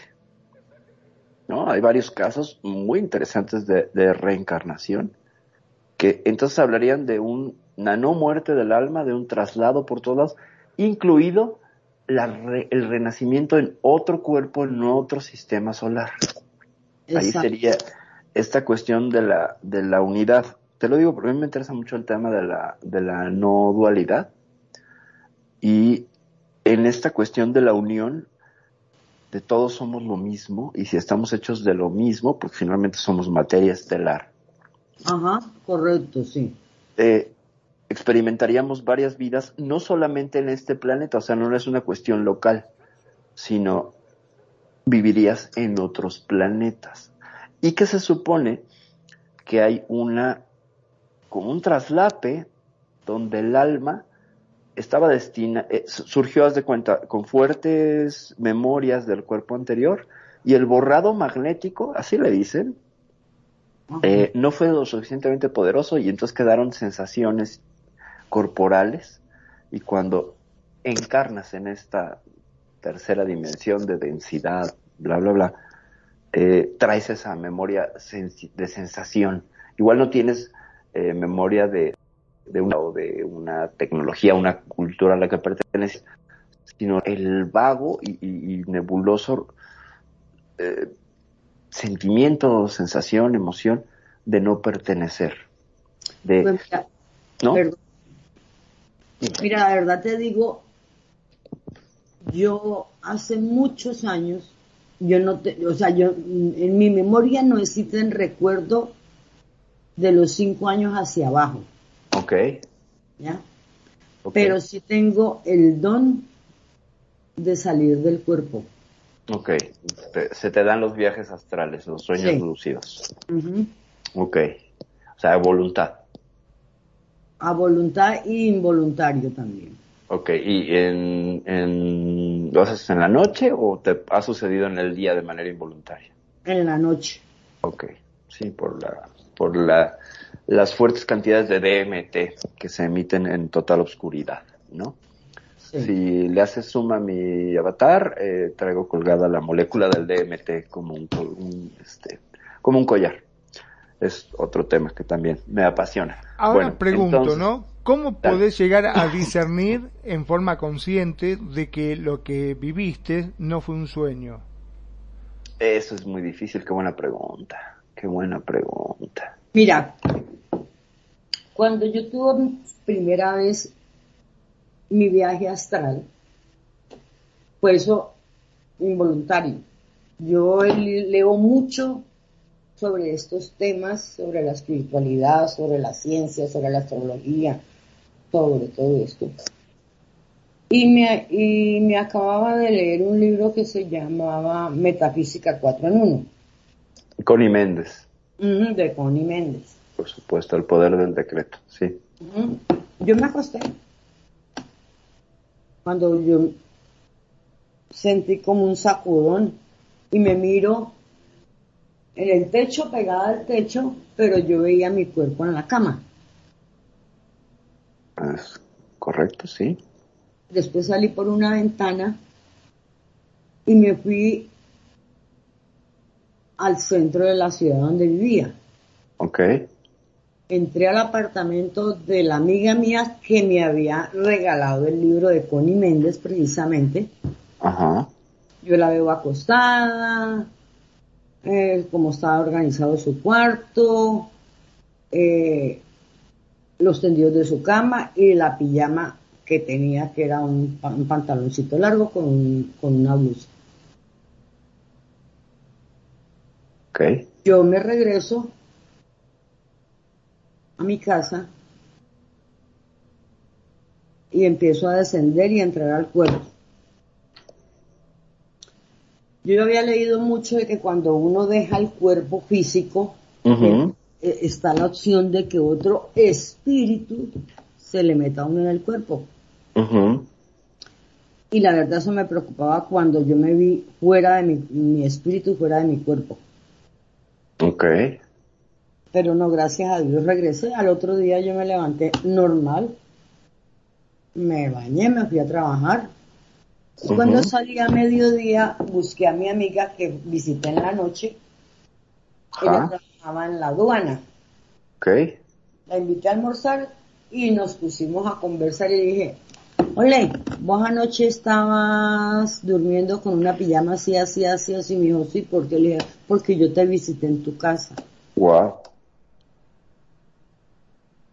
wow, y tu cuarto estaba así, así desordenado, tenía los zapatos así, vos tenés esto, esto y esto y esto. Ella se quedó aterrada. Sí, claro. Sí, cómo no. La verdad que sí, no es para menos, ¿no? Ahora, mm, siempre me quedé con la duda de que cuando uno, eh, en tu caso, tomaste esa forma etérea de salir de tu cuerpo, si tenías la capacidad de poder ver a otras personas como vos, o fantasmas, como podríamos decir, o otras personas que podían haber salido de su cuerpo. Porque como no, bien dijiste, viste que, no, que no, podía... no.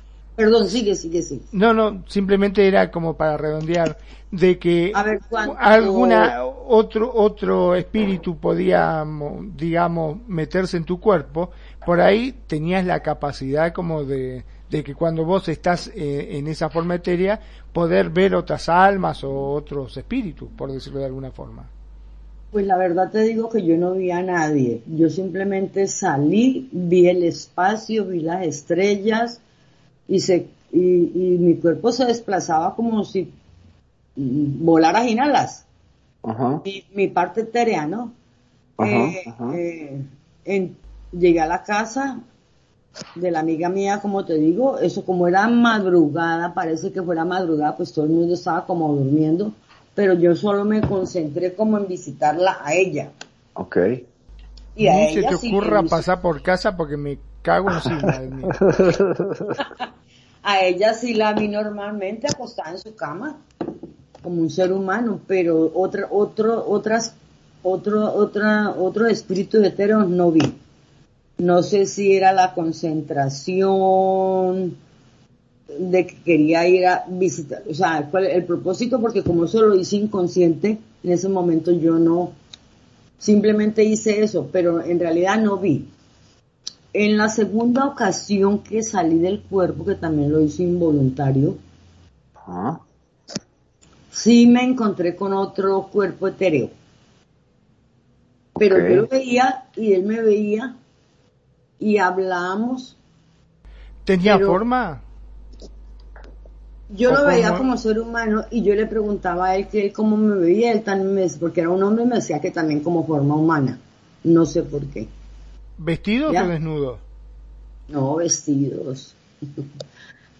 Hay Eh, pudor en no, el no. mundo etéreo. Claro, pudor. no, pregunto, o sea, pensé que en una de esas, como vos lo veías como figura humana, por ahí se ven este, en su forma más pura, ¿no?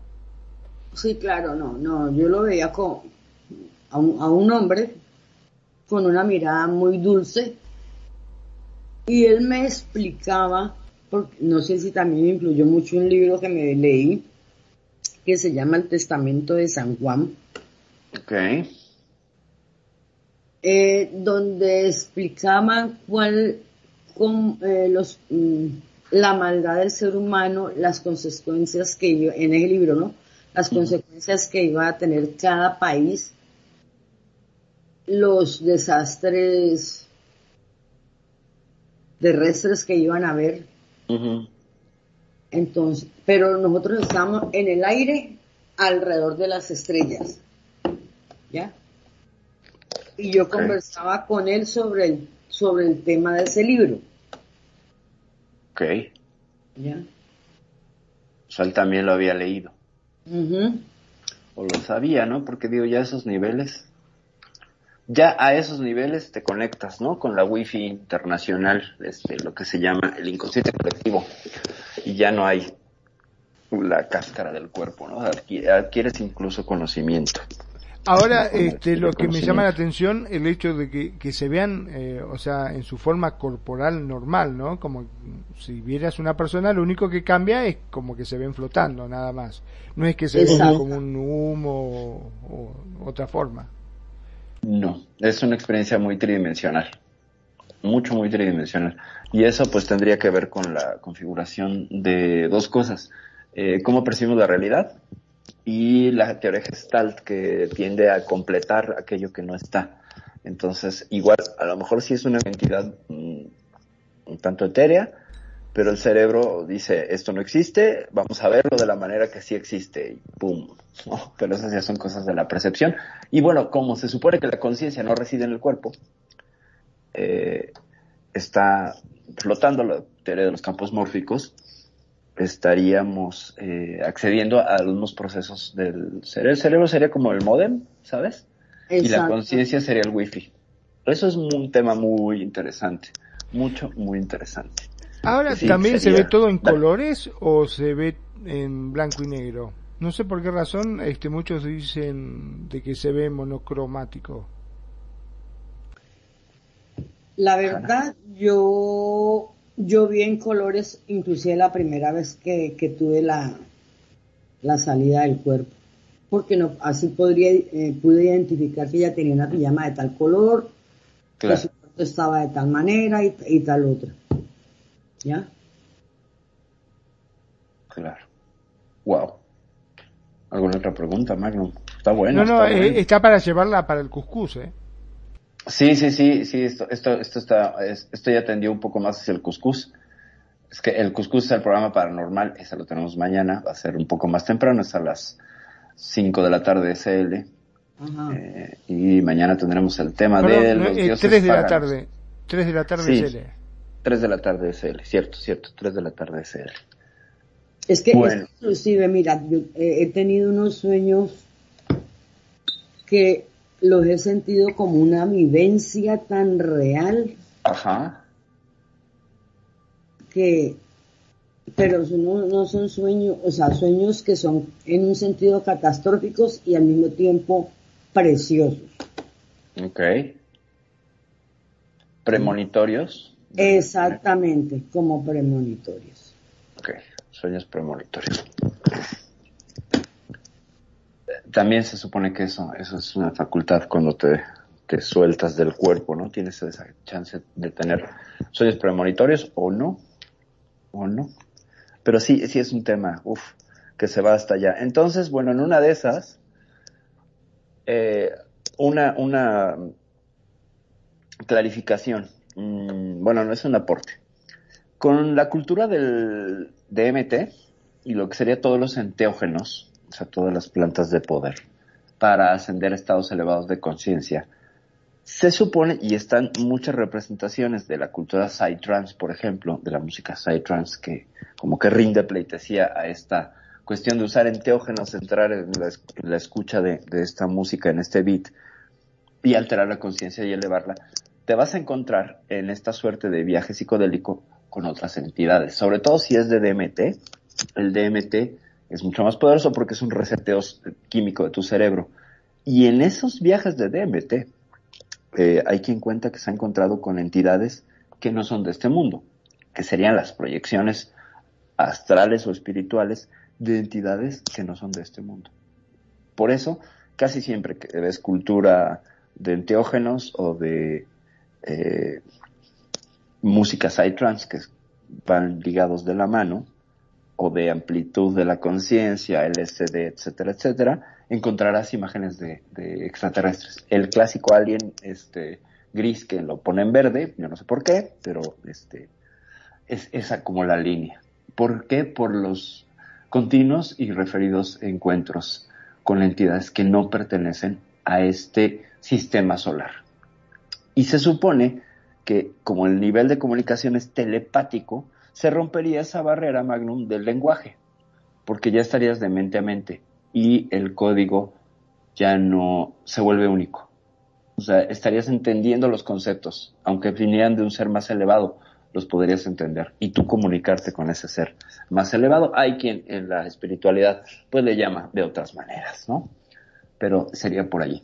Nada más cierro, cierro este arco con lo que es el consumo de, de DMT ritual para acceder a otros estados de conciencia y que se pueden encontrar con algunas entidades fuera de estos, de estos lares este, solares, por así decirlo, de nuestro sistema solar tan bonito y tan querido que Bueno, vos fijate, sin ir más lejos, todas las películas que se han visto al respecto de Ujú. abducciones, siempre se habló de que eh, eran figuras grises, por lo general, y que Ajá. no necesitaba este, hablar, era como que le llegaba en su pensamiento eh, Es correcto. que, le, que le decía que se quedara tranquilo, que no le iban a hacer nada, etcétera, etcétera, ¿no? O sea, que se comunicaban en forma telepática. Telepática, sí, es cierto, es correcto. Sí, sí, sí, sí, sí. O sea, y, varias mm, narrativas, creo que incluso los primeros que son abducidos, los Hill, eh, Betty y Barney Hill, que también son una pareja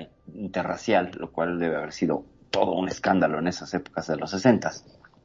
Eh, la, la narrativa es que fueron unos seres que no, no hablaban. Y se repite también en el caso de esta película, Fuego en el Cielo, de la abducción de este hombre. Ay, no me acuerdo cómo se llama, se me fue el nombre. El que es abducido en un bosque, él era un leñador. No sé si te acuerdas la película Magnum, donde le, le meten una aguja por el ojo, que es la escena más cruda de toda la película. Este, ahorita me acuerdo, lo voy a, lo, lo voy a Sí, buscar. sí. Lamentablemente sabes que en esta no te puedo ayudar. No te preocupes. Entonces, eh, pues este, este tipo de, de- de situaciones pues están ahí, están en la narrativa popular, en la narrativa eh, eh, folclórica, de la fol- el folclore de algunas, de algunas eh, culturas. Y es muy, muy interesante ver que se repite, que se repite. Entonces, ya, ya veremos si las, eh, si las experiencias fuera del cuerpo o traer a alguien que ha tenido una experiencia fuera del cuerpo para que también platique con Hanna y si se ha encontrado alguien más. ¿Tú te has encontrado solo seres terrestres, Hanna, o alguien fuera de, de estos lares? Bueno, con este he tenido un- una experiencia, aunque me gustaría, ¿viste? Ajá. Pero sí he tenido una pelea con entes, con, con, unas, con un ente sombra. Ajá, ok. Eh, esto te ha dado durante la... Espérate un momentico, que así como vivo cerca al batallón están pasando los helicópteros. Espera. No, más bien ya por la información que revelaste, ya van por ti. Escóndete. Ya van No, por no, ella. no tengo nada de que esconderme. Mira, No, pues es broma. eh, pues. Son los hombres de negro, son los hombres de negro. Exactamente, son los Men in Black que van por Hanna. Un, eh, vendrán por mí, pero por todo lo que publico en Facebook era porque como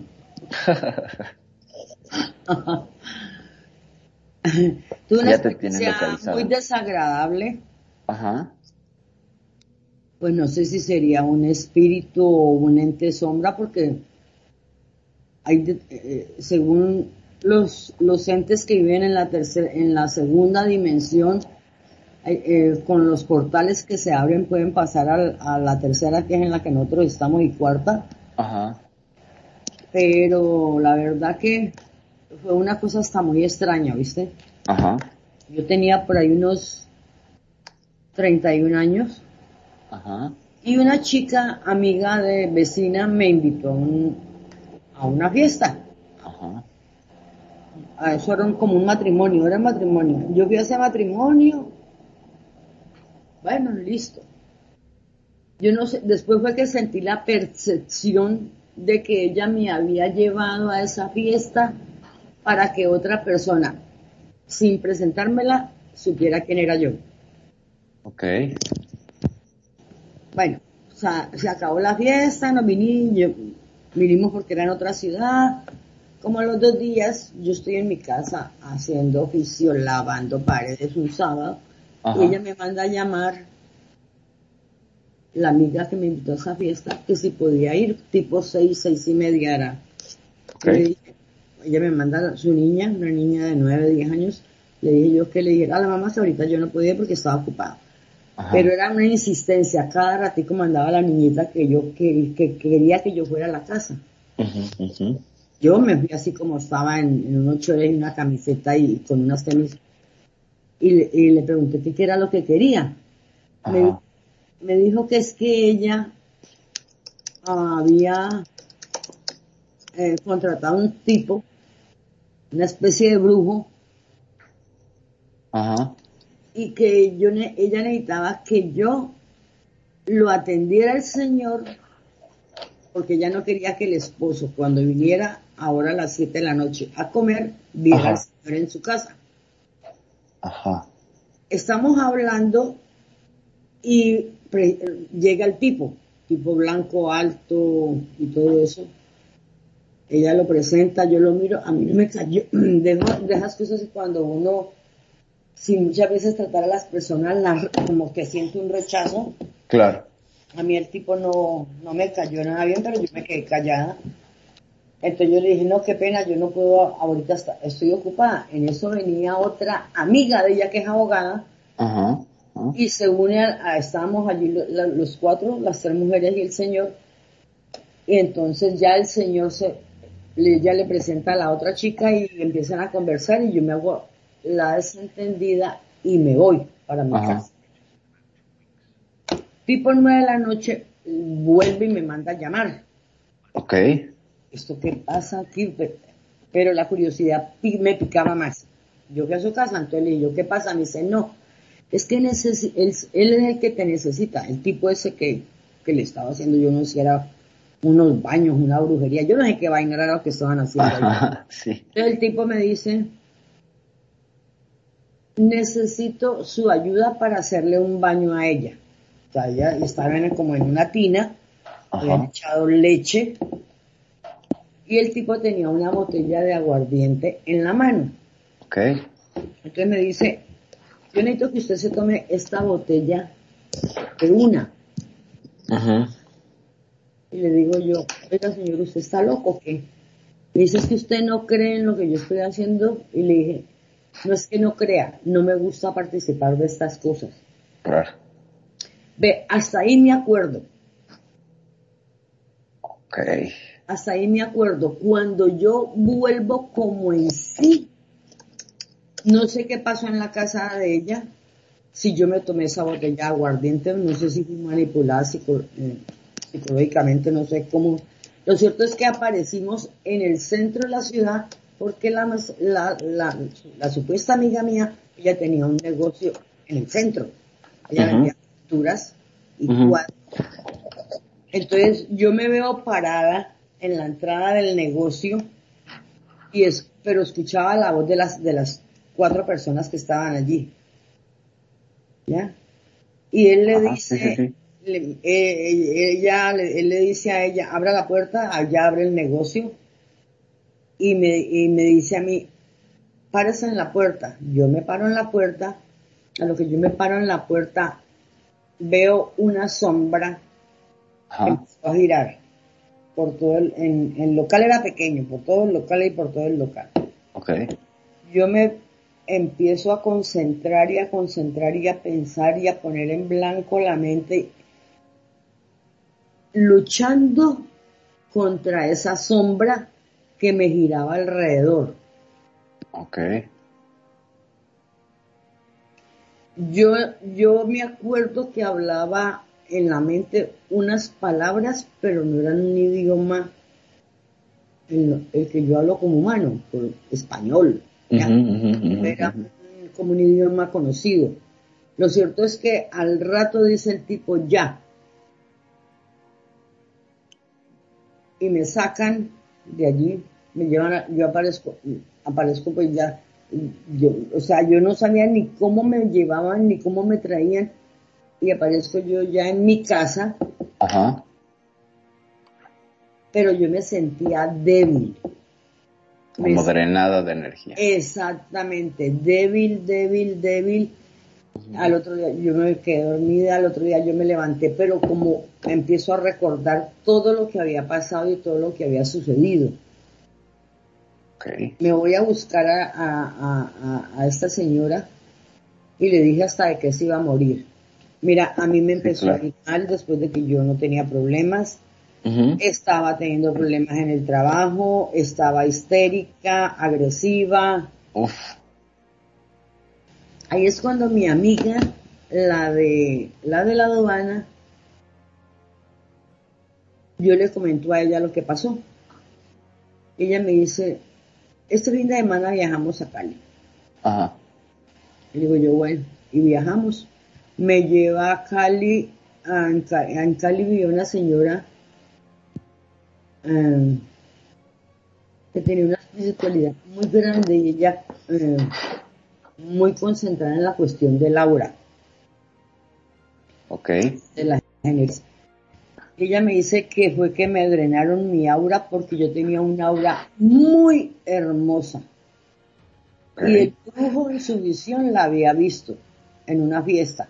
Yo sin decirle nada a ella, ella me va a buscar, aura en, en una fiesta y ella me hizo hacer unos baños y, Ujú. todo- y con el tiempo todo volvió a la normalidad. Ajá. No sé si son entes de otro planeta, si son entes de aquí mismo de la Tierra, porque nosotros somos un espíritu aparentemente metido en, una, en, en un cuerpo humano físico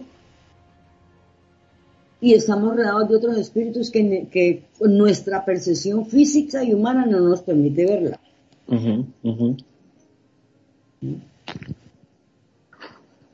Sí, sí, sí. Eso es, eso, eso es, eso es todo un tema, de verdad que es todo un tema. Porque pues finalmente, eh, las salidas Mira, laterales- Es que mira, nomás, nomás la semana pasada, yo iba, fui al, al- me levanté, me bañé, me fui a caminar, que yo madrugo a caminar, y de regreso entré a la panadería, compré unos panes y unos pan de bonos para venir a desayunar. Ya venía llegando a mi casa, Ajá. el cielo está despejado, y yo volteaba a mirar al cielo y ve, está como, como los rayos cuando están del sol cuando está emergiendo, pero hay una nube que no los tapa del todo, se ven los rayitos como del sol, Ajá, ajá. pero encima del sol hay un, yo pensé que era la luna, pero es que era demasiado grande para ser la luna. Ok. A mí me dio tanta impresión, yo saco el celular para tomarle una fotografía y que tengo un buen celular con buena cámara. Ok. Y tomé la foto y cuando miro la foto se veía una nube negra tapando lo que yo estaba y yo volví a mirar y seguía allí viendo lo que estaba viendo. Ok. Y tomé como cuatro fotos y todas me salían lo mismo. Entonces, No me dejaban ver, no me dejaban fotografiar lo que yo estaba viendo. Eso me, me tiene tan intrigada y eso pasó la semana pasada. y todavía tienes las fotos. No las tengo porque yo pensé que era de pronto falla de mi celular y yo la borraba, ¿sí me entendés? Claro, sí, sí, sí. Sí, sí, sí. Y ayer me pasó lo mismo. Eh, eh, como a las, iban a ser las seis de la tarde, cinco y media más o menos. Ajá, ajá. Me paro en el balcón de mi casa y veo la luna, pero rodeada de otro, de otro, de otro, de otra esfera. Ajá. Le tomé la fotografía y me salía la luna, pero con un, con un, Halo. con un marco negro alrededor. Y medio se veía la imagen de la otra esfera. No sé qué es. Ok, qué raro. A lo mejor un, bueno, probablemente un fenómeno atmosférico o probablemente no, porque negra es muy raro, ¿no? Generalmente es un fenómeno lumínico cuando se da uno de estos eh, asuntos meteorológicos, ¿no? Generalmente tienen que ver con refracción de luz, etcétera. Pero pues negro, negro está muy raro. ¿Y de esa sí tenés la foto, Hanna? Sí, Ok. esa sí tengo la hace y no la he borrado todavía, porque tomé varias fotos. Que y eso que es que yo, mira que eh, sal- iba, salí- iba a salir a, a buscar porque yo tengo un telescopio. Y tengo unos, un- unos a buscar para mirar bien y, y no lo encontré, era como que todo me impidiera que, que, que, que, que tomara esa fotografía y tuviera como, no sé, algo como que estuviera impidiendo que, que, que tuviera esa, esa, esa, esa base. Ajá, ajá. ¿Ya? Y, pero tan raro que mi telescopio yo siempre lo he tenido guardado en tal parte y ahora porque no lo encuentro. De pronto lo metido en una caja, pensé, pero no lo encontré. Voy a buscar las fotos y, y a ver si las puedo mandar. ok. La- tengo que subirlas del celular a la PC. Las de la luna que te digo. Las otras me hubiera, me hubiera sabido, no la había borrado. Pero tomé como cinco fotos y no me dejó, me saliera una mancha negra. Wow. Wow. Qué impresión. Bueno, pues mm, muchas, muchas gracias, Hanna, por el testimonio, por participar y por, por compartirnos todo esto que es súper interesante, que es un tema que, que pues sí, de alguna manera sí está ligado con, con el asunto extraterrestre. Gente, eh, yo les tengo que informar que vamos a terminar el programa 10 minutos antes por asuntos de trabajo en RL y en SL más bien, que a esta elfa la van a- la van- le van a jalar las orejas a un set. Entonces, eh, pues yo quiero agradecer tanto a Hanna su presencia aquí como a nuestro queridísimo Tony, Tony, que estés pero mucho, muy bien, que te mejores pronto de ese bicho que te está rondando el cuerpo y pues por supuesto darles la palabra a mis, a mis invitados, bueno, a mi co-locutor y a mi invitada esta noche para que se despidan. Les escucho. Hanna. Ay, gracias, gracias de verdad por dejarme participar, contarle mis experiencias. Creo que todavía me falta una, una muy, muy especial, pero bueno, ya habrá otro lugar. No quiero oh, abarcar, los demás tienen que participar y todo eso. No, pero si es, si se trata de, de encuentros así extrasensoriales o que tenga que ver este con lo que puede llegar a ser eh, fantasma, tranquilamente podés venir mañana y lo, lo charlamos en el programa de mañana. ¿Qué te parece? La otra, la otra experiencia que tengo es un sueño premonitorio. Y ese sueño se me ha... Mira, yo sueño poco. La verdad les digo que yo sueño muy poquito. Pero cuando sueño, a mí nunca me olvidan los sueños. Pero para, para, no nos adelantes nada, eh, dejémoslo mejor para mañana, así mañana este lo podemos desarrollar como corresponde. Exactamente, es correcto. Vale, vale, vale, listo, no hay problema. Es correcto. Muchas gracias. Pues, a ustedes, a ti, Perfidia, a ti, Manu, a los que están escuchando, a los presentes, gracias por dejarme compartir esas experiencias que de verdad que hace rato quería Qué bueno. Compartirlas. Porque si las comparto acá en mi vida real, en, un sentido, me van a decir que estoy loca. aquí, aquí nos reunimos los locos. Aquí ah, nos reunimos los locos. Claro que sí. Muchas gracias, Cana. Gracias por tu participación, por, por los comentarios y por todo. Muchas gracias. Magnum.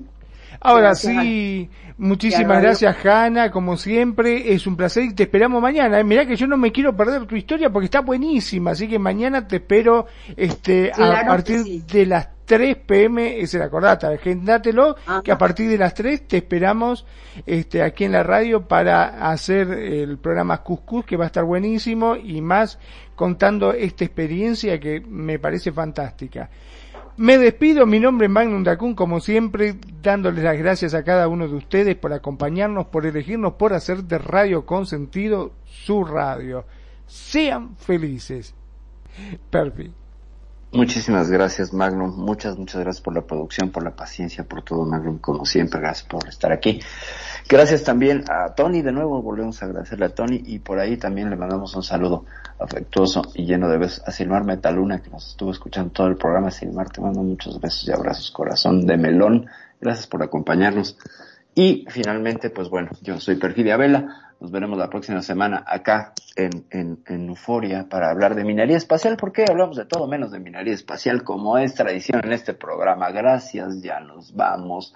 Si escuchan helicópteros o si tocan a su puerta, no es los hombres de negro ni la CIA, no se espanten. Ya nos vamos, bye.